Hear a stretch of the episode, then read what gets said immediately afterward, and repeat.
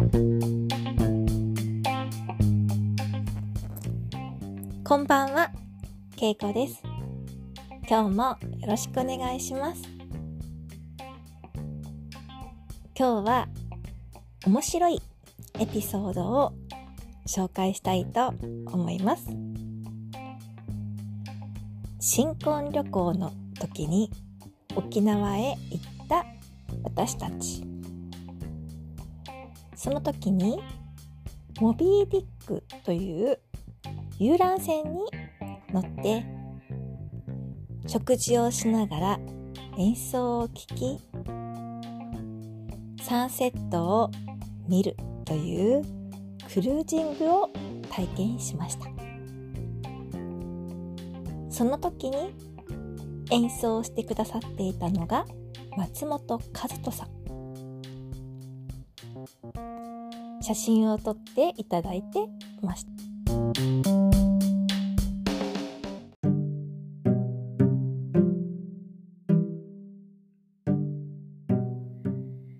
実はこの時旅行会社の方に予約をお願いしていたのでどのようなコース料理になっているのかが分かっていなかった私たち。出てくるもの。置かれているものを美味しいね美味しいね幸せだねと食べていました。しばらくすると係の方がいらっしゃりすみませんこちら隣のテーブルの方の分でしたというお声がけをいただきくりした私たち。よかったらそのまま食べてください。ついてましたね。と言われたので。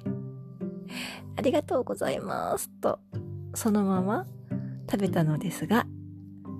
そちらはなんと石垣牛のお刺身でした。後にも先にもその一度きり感謝しました。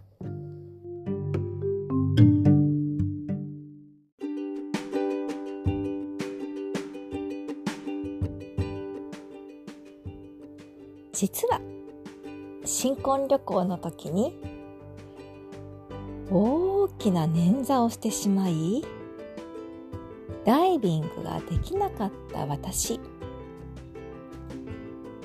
どうしてもダイビングがしたくてその約1ヶ月半後に友人と再び沖縄へ行きそこでダイビングをしたんですけれども再びそのモビーディック号に乗りました。その時は船室に入れていただきいろんな思い出ができました。実はその時も松本和人さんが演奏でした。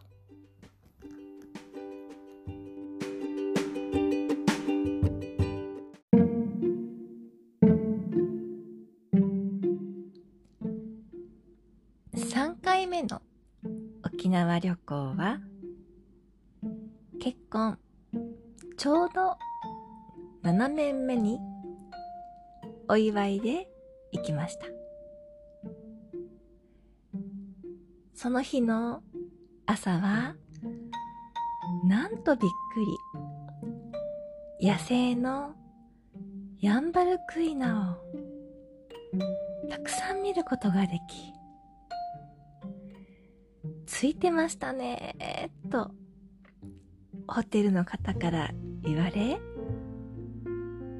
沖縄本島の北部から那覇の方に移動してきてモビーディック号に乗りました。服装は披露宴の時にいただいたかりゆしウェアをペアで着て思い出深く乗りました。2回もモビーでの演奏者が松本和人さんだった私たちは疑うはずがありません。通にモビーディック号に乗っていつものように演奏を聴きながら食事をし合間にサンセットを眺め下船する前に実はですね私たち7年前にとお話をさせていただきました。その時に Facebook の方をされているということをお聞きしたので夜そちらの方を友達申請してみました。そして翌日松本和人さんが書いていたブログを見てくりしました。なんと本当は違うシンガーの方が演奏されるはずだったということなんです。ブログには本当は昨日はモビーはお休みだったというふうに書かれていました。いつものように映画でも見ようかと思って映画館にも行かれたんですけれども見たい映画がないなぁと思って家に帰ったそうです。一休みしようと、ちょうど、ゴロッとベッドに横になった時、電話が鳴ったそうです。モビー・ディック号のマネージャーさんからで、今日の担当の方が来ないということで、慌てて連絡をしてみると、なんと担当の方はダブルブッキング。そのまま松本和人さんはすぐに家を出て高速を飛ばしモビーディック号について演奏をされたそうです。そんなことを読んだ時にこんなミラクルがあるんだなと本当に驚きました。またこの時つながった Facebook で発覚したのですが私の友達とも友達だったようなんです。世間は本当に狭いなと思いました。そんなミラクルが起きたのが2013年の7月29日のことでした。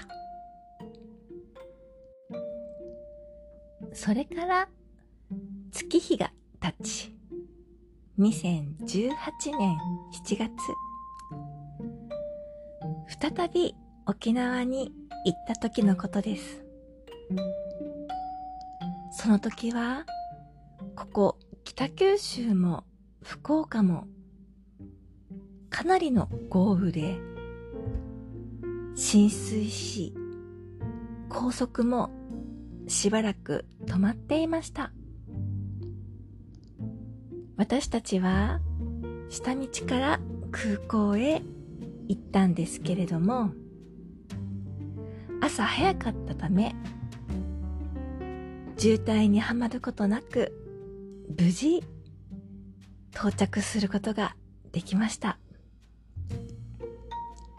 その時、空港に着いて、搭乗間近に母から、また高速が止まったよ。そんな連絡が入りました。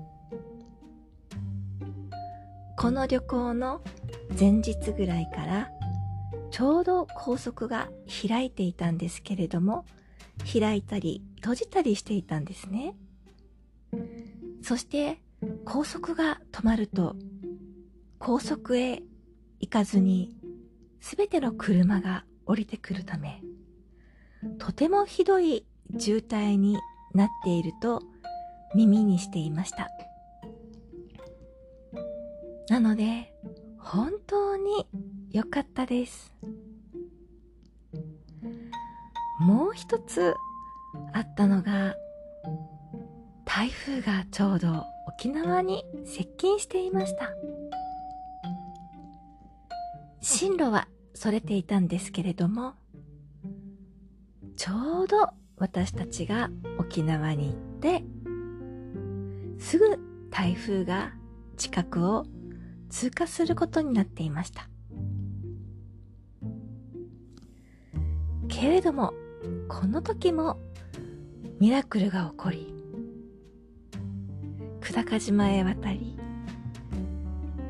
晴れた久高島を楽しみ無事帰ってこれたんですけれどもこの話はまた後日したいと思うのですがなんとこの台風のおかげで波が高いためモビーディック号が欠航となり沖縄の友人たちと飲んでいたそこへなんと松本和人さんが登場しました。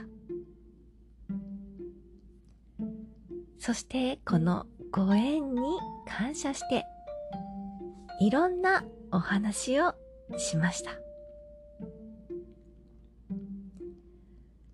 とても素敵な歌声をされている松本和人さん。その生き方をお聞きしているとすべてが現れているなぁと感じました。そしてなんとびっくり。驚くべき言葉が松本和人さん口から飛び出してきました。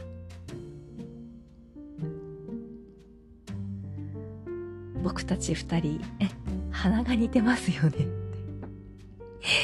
顔似てますよねって夫と三人で大笑いして、ほんと似てますね。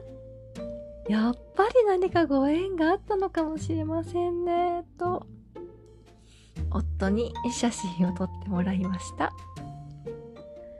この時、集まっていた友人たちは、ディアマンティス。私がダイビングを始めて、ファンダイビングで1994年5月沖縄に行った時に休憩のクルーザーの上で聞いたディアマンテス。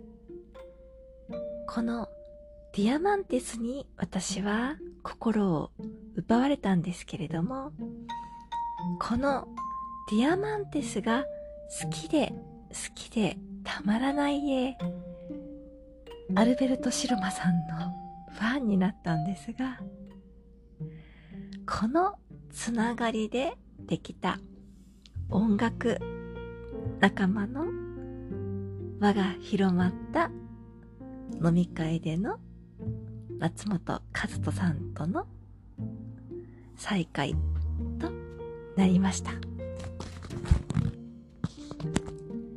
今日は以上になります。ありがとうございました。けいこでした。